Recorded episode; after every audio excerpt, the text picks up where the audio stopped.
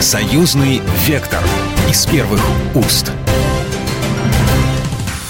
Здравствуйте, вы слушаете программу «Союзный вектор». А, наша программа о самых важных событиях в жизни России и Беларуси. В Екатеринбурге 10 июля открылась выставка «Иннопром-2023», партнером которого стала в этом году Беларусь. Очень символичен выбор страны-партнера этой выставки, потому что Беларусь и Россия не только вместе подверглись санкциям, но и согласовали те самые интеграционные импортозамещающие проекты на 80 миллиардов рублей. Ну, по сути, наши страны формируют единое промышленное пространство союзного государства, чтобы выпускать продукцию как для внутреннего рынка, так и для внешнего. Среди самых перспективных направлений микроэлектроника, станкостроение, машиностроение, фармацевтика, легкая химическая индустрия. В национальную экспозицию Беларуси на Инопроме вошла продукция 130 компаний республики. Открыли выставку премьер-министры трех стран – Беларуси, России и Казахстана, и есть уже первые результаты.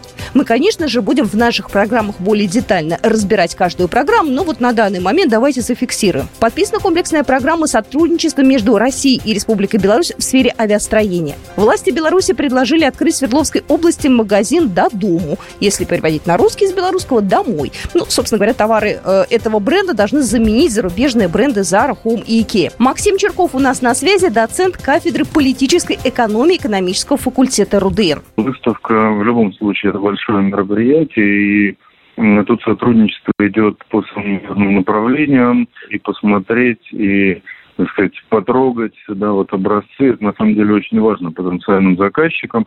Безусловно, вот на любом подобном мероприятии осуществляется и подписание самых разных договоров.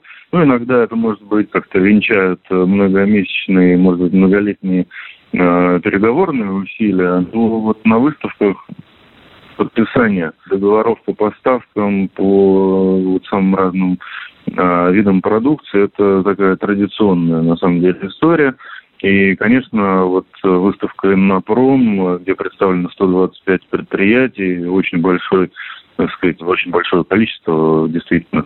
Там будут, безусловно, подписано много-много самых разных интересных э, договоров, и которые на самом деле лягут в основу а, еще более такому конструктивному и плодотворному взаимодействию в рамках э, союзного государства. И вот, опять же, наблюдая за самой выставкой, мы видим, что продукция белорусских компаний, она становится а, ну, действительно, она уже появляется э, и может конкурировать на мировом уровне.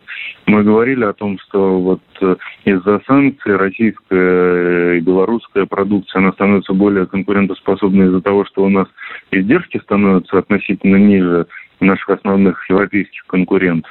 Но и по качеству э, это высокотехнологичная продукция. С года в год мы видим серьезный достаточно прогресс – от, э, так сказать, белорусских производителей. Я просто помню, что даже вот, э, допустим, в начале 2000-х годов я ездил сам лично на некоторые э, белорусские предприятия, которые производят технику. Ну, в частности, был на ГУМ Сельмаша.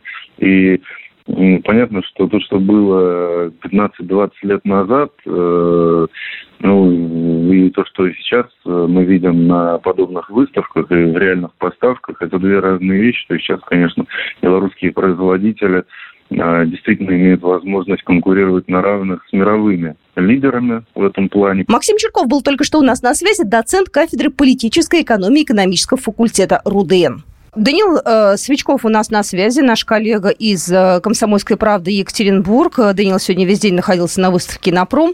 Э, Данил, здравствуйте. Да, здравствуйте. Все так, весь день сегодня на ногах. Выставка на пром в Екатеринбурге.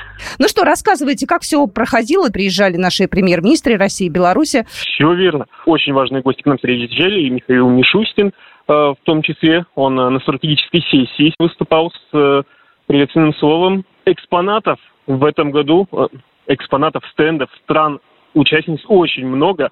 Я просто объясню. Выставка проходит в Екатеринбург Экспо. Это четыре огромных павильона и один огромный конгресс-центр. И все площадки заняты. Даже в переходах между павильонами есть стенды различных компаний. Ну, разумеется, страна-партнер в этом году Беларусь, Республика Беларусь, и у нее самое большое количество стендов, ну или по площади самое большое м, пространство на этой выставке в третьем павильоне – и на уличной экспозиции еще дополнительно из экспонатов интересных, например, на уличной экспозиции Республика Беларусь представила беспилотный трактор. То есть вот буквально смотришь на трактор, кабины там нет, полностью управляется компьютером эта техника.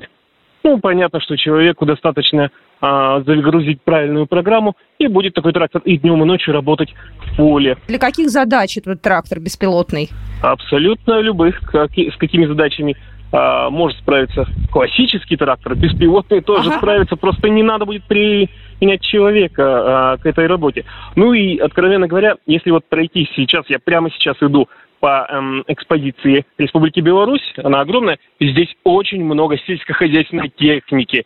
А, например, вот прямо передо мной комбайн бренд Сильмаша, рядом а, тракт, Белорус, э, Минский тракторный завод, автомобильный завод рядом. Здесь же э, вот еще и лифты новые, элеваторы представлены. То есть здесь буквально идешь и просто смотришь на новинки техники сельскохозяйственной, на общественный транспорт, крупные автобусы. Или вот, например, эм, электробус здесь представлен, который Екатеринбург сейчас как раз закупает, поставляет электробус, водитель на нем едет, и если вдруг водитель надолго закроет глаза, то чему-то уснет или, не дай бог, потеряет сознание, система сразу поймет это и остановит этот электробус, чтобы, не дай бог, чего-то не случилось. Я знаю, что э, электробус протестировала на форуме регионов Валентина Матвиенко, и понравилось. Э, туда э, как-то кто-то пытался там, внутрь зайти в электробус, посидеть там и на водительском сиденье, и э, в, пассажир, на пассажир, в пассажирском салоне. Ну, разумеется, потому что на инопроме, э, как бы так объяснить, двери всего транспорта, ну, практически всего,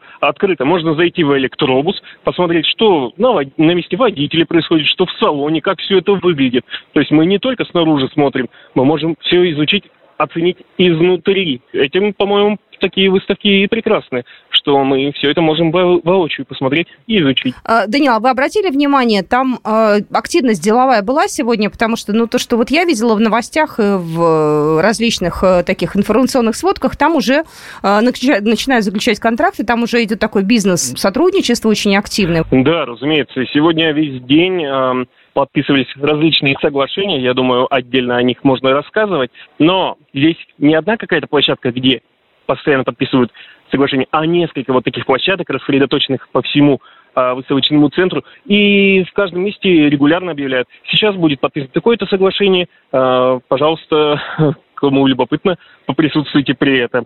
То есть это ведь всегда Инопром не только показать, но и встретиться, а, договориться заключить соглашение – выставка как раз и об этом. Ну и, кстати, отметить хотелось бы, что для зрителей, скажем так, кто просто хочет посмотреть, что собой представляют современные технологии промышленные, тоже здесь много интересного, потому что, например, вот тот же э, экспозиция Республики Беларусь, здесь представлен такой болид-трактор. Понятно, это э, машина не на ходу, но она выглядит именно как будто трактор взяли и превратили в гоночный болид для известных гонок Формулы-1. Обалдеть. Э, знаете, я еще хотела спросить, говорили про то, что Беларусь готова, ну, условно говоря, заместить Икею, да, и поставлять и открывать такие магазины для дома. Вот, что-то такое вы видели, что-то уже можно было там попробовать, прикупить, может быть? Ну, э, скажу так, новости эти, это абсолютно не слух, и мы уже об этом писали. Действительно, премьер-министр Республики Беларусь э, в Свердловской области, встречаясь с руководством нашего региона, где проходит выставка «Инопром», высказался с инициативой о том, чтобы их сеть а, до дому не ошибусь, кажется, если правильно вот так назову, э, открывалась в том числе и, допустим, у нас на Урале. И да, это, говорят, что это вполне себе такой аналог Икея, которая ушла нашего рынка. Слушайте, ну это на самом деле здорово, что у нас э, идет такое сотрудничество для людей, потому что, знаете, ну все-таки трактора это вещь такая специфическая, там мы можем плоды уже, э, я не знаю, уже понять и посчитать, да, а какие-то вещи, электробусы или техника для дома, или какой, какая-то утварь, это, конечно, более такая народная история. Что еще интересного, что еще поразило? Журналисты, как правило, ищут какие-то интересные экспонаты, какие-то, я не знаю, супер-роботы, это же айтишная, насколько я понимаю, выставка помимо каких-то еще технологий технологий. Да, разумеется. Роботы это как раз то, что все любители фантастики э, могут увидеть здесь, если придут. Они ездят среди стендов, общаются с посетителями. К одному из таких я подошел, поздоровался, а он мне предложил фотографию мою сделать. Я думаю, что такое? Ну, говорю, ну, сделай. Он раз и сделал. Тут же, э, как э, вот Помните старые фотоаппараты, из которых сразу щелк, и оттуда вылезла такая карточка. И он точно так же щелк, и из него, из торса выходит такая фотокарточка со мной, удивленным. Не ожидал я, конечно же. Ну или вот, допустим, такая интересная фишечка. На стенде Республики Казахстан сегодня была очередь. У них юрту организовали цифровым алкоголем. Э, это не жидкость, это такие наушники, ты их надеваешь, э, сидишь, и ты слышишь звук такой расслабляющий, который якобы на определенный нерв воздействует, так как звук на определенной частоте. И ты получаешь такое расслабление без похмелья. Интересная вещь. А, а, а, а вы сами пробовали? Чуть-чуть. А, так как мы сегодня весь день на ногах, ну, скажем так, да, эффект такой интересный. Легкое головокружение, я бы так это назвал. А сколько дней идет выставка и какие а, в планах мероприятия? Выставка будет идти а, по 13 число включительно. Сегодня у нас были самые, э, ну, скажем так, э, Сегодня у нас были очень важные гости на этой выставке, но она продолжит свою работу и завтра. Здесь будет множество встреч и деловых, в том числе и выставок. Плюс Свердловской области, в Екатеринбурге, так как э, страна-партнер Республика Беларусь, все эти дни продолжаются культурная программа, которая знакомит э, жителей Урала и гостей Инопрома с культурой Республики Беларусь. Это и концерты, и кулинарные различные фестивали. То есть э, знакомимся, налаживаем контакты. А, Данил Свечков, журналист «Комсомольской правды» из Екатеринбурга, был у нас на связи. И это программа «Союзный вектор», а мы продолжим через пару минут. «Союзный вектор» из первых уст. «Союзный вектор» из первых уст. Здравствуйте, вы слушаете программу «Союзный вектор», нашу программу о самых важных событиях, которые касаются России и Беларуси. И сегодня мы поговорим о том самом ядерном оружии. Вот последняя новость, которую бы хотелось сегодня обсудить с нашим экспертом. Токсическое ядерное оружие, переданное России и Беларуси, перемещается на территорию республики по запросу белорусских властей для повышения безопасности. Это заявил э, начальник Главного управления идеологической работы Министерства обороны Беларуси генерал-майор Леонид Косинский. И что самое важное, он прокомментировал информацию информацию ЦРУ о том, что э, ядерное оружие якобы находится в городе Осипович. Э, вот. И вот эту вот тему хотелось бы сегодня такую немного конспирологическую обсудить с нашим экспертом. У нас на связи Игорь Юрьевич Короченко, э, военный эксперт, главный редактор журнала «Национальная оборона». Игорь Юрьевич, здравствуйте. Здравствуйте. Давайте э, сейчас сначала поговорим о том, э, следят ли э, американцы за тем, как э, передвигается э, ядерное оружие по территории Беларуси. Вернее, желание-то у них есть. Есть ли у них такая возможность? Надо сказать, что, безусловно, это приоритетная разведывательная задача сегодня для всего пула западных спецслужб, а, конечно, и для США – и для Литвы, для Польши в целом, для разведпула НАТО.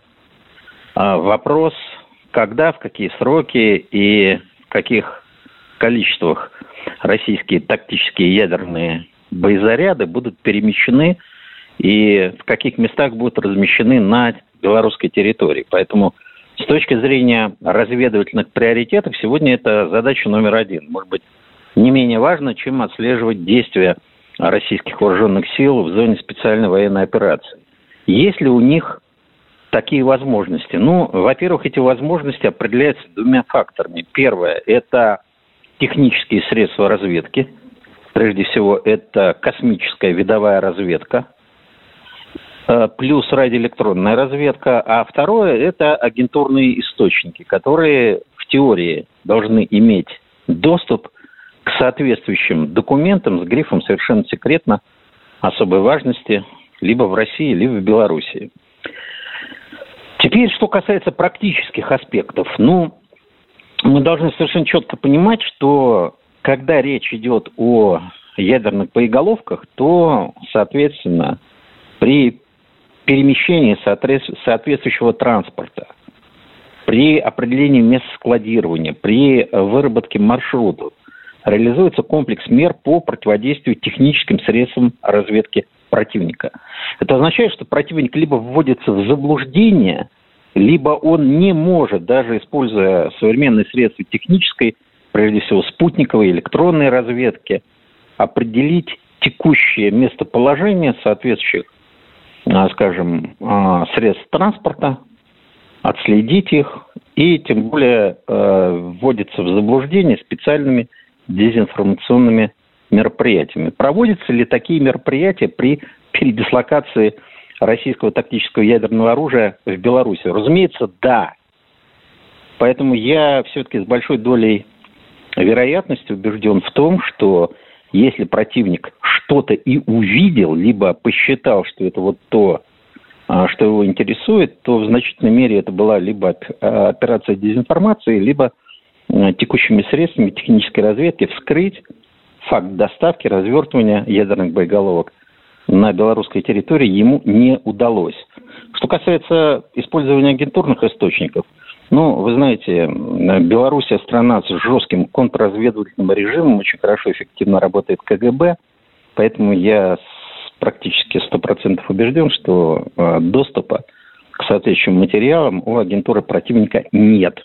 Как, впрочем, нет и самой ну, классической агентуры в том понимании, в котором это как бы известно нам всем э, фильмам советского и постсоветского периода.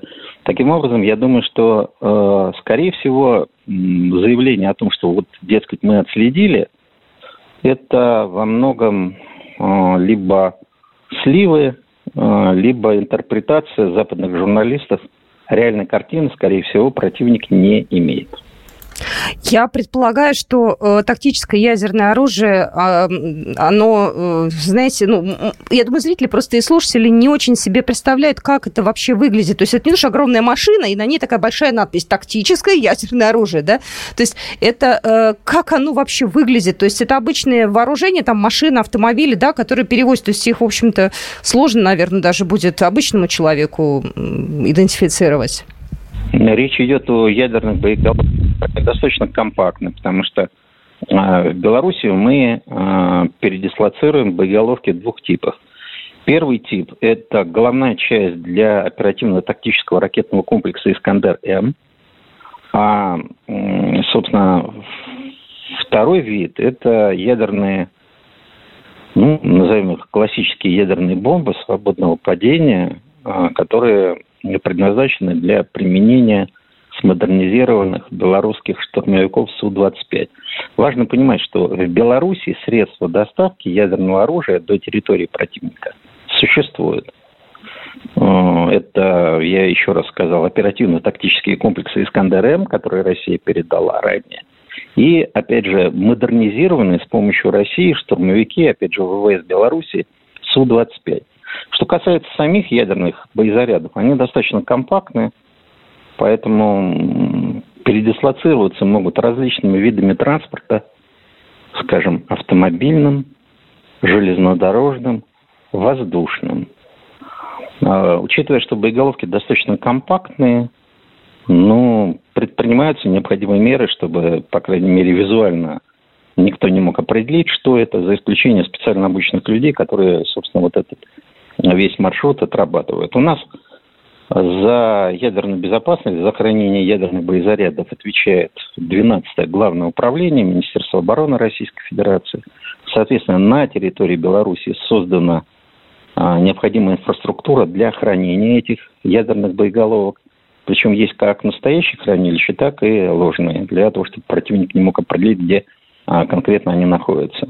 В момент, когда, скажем, есть санкция на применение ядерного оружия по противнику, ну, допустим, а, с территории Литвы или Польши, или одновременно осуществляется операция вторжения натовских войск на белорусскую территорию. Вот есть специальный протокол, а, это называется правило двойного ключа, когда в данном случае Путин и Лукашенко синхронно принимают решение о нанесении, соответственно, тактического ядерного удара по территории противника. Ну, речь идет о группировках, еще раз повторяю, и военных базах. И далее по согласованному протоколу происходит разблокировка этих ядерных боеголовок. Они, соответственно, доставляются до носителей, устанавливаются и дальше осуществляется боевое применение. Вот э, еще раз повторяю, что это вот так выглядит все, ну, скажем, в теоретическом плане, как реально это будет осуществляться. Установлены сейчас ли эти боеголовки, или они находятся на складах, какая будет процедура, противник заранее не знает. И это дополнительно страхует нас от любых форс-мажоров, потому что все прекрасно понимают, что в случае агрессии НАТО против Беларуси будет мгновенный и ядерный удар возмездия. Это такой, знаете, холодный душ и сдерживающее средство для супостата, который ну, понимает, что не надо совершать непоправимые военно-политические ошибки, цена за них будет ядерный удар. Ну, на самом деле, по ту сторону баррикад люди уже в истерике. То есть, как только прозвучала фраза о тактическом ядерном оружии, э, от наших президентов уже началась истерика. Сейчас они еще больше нервничают, потому что там еще и вагнеровцы э, присутствуют в Беларуси. То есть, у них, на самом деле, у поляков, по крайней мере, ситуация очень нервная. Могут ли они э, каким-то образом э, дать волю какой-то своей реакции, или все-таки их кто-то там сдерживает, возможно, там Америка или еще кто-то? Ну, во-первых, ни Россия, ни Беларусь никому не угрожают. Грубо говоря, если не будет агрессии, не будет ответного применения ядерного оружия по агрессору. А что касается возможности применения, ну, Лукашенко известен своей жесткостью, четкостью, бескомпромиссностью. Поэтому я думаю, для западных оппонентов ну, есть абсолютно уверенность, что если они начнут операцию вторжения на своих войск на территорию Беларуси, а такие планы есть в польском генеральном штабе как минимум, но ответ будет фатальным. Что касается вот истерики, ну, это обычная реакция. Понимаете, люди сидели, планировали, как они там будут делить Белоруссию, как будут вводить группировки вторжения, этапность, так сказать, операции, как это будет происходить. И вдруг, э, собственно, все резко поменялось. В Беларуси появилось российское ядерное оружие. Это означает, что все эти планы надо отправлять на свалку, на уничтожение. И естественная реакция нервная, вот раздражение, непонимание, испуг, паника. Ну, а, собственно, а, в нынешней геополитической игре, знаете, нам не надо особо рефлексировать по поводу действий противника. Самое главное, противник теперь поставлен в условия, когда понимает, если он нанесет удар первым, в ответ получит ядерное возмездие. Это, знаете, очень хороший такой сдерживающий душ и для Польши, которая наиболее агрессивна, скажем, в своих планах, желаниях поглотить или оторвать кусок Белоруссии, а может быть целиком. Такие же планы есть у Польши и у НАТО в отношении Калининградской области. А, поэтому я думаю, что это будет хорошим таким сдерживающим фактором, а, который обеспечит мир, спокойствие в регионе и исключит а, военные действия которые НАТО могло бы начать первыми против России либо против Беларуси. Игорь Юрьевич, спасибо огромное за то, что разъяснили нам э, некие нюансы в нашем эфире. Огромное спасибо. Э, Игорь Короченко был только что в нашем эфире, военный эксперт, главный редактор журнала «Национальная оборона». Спасибо большое. Да, пожалуйста, всего доброго.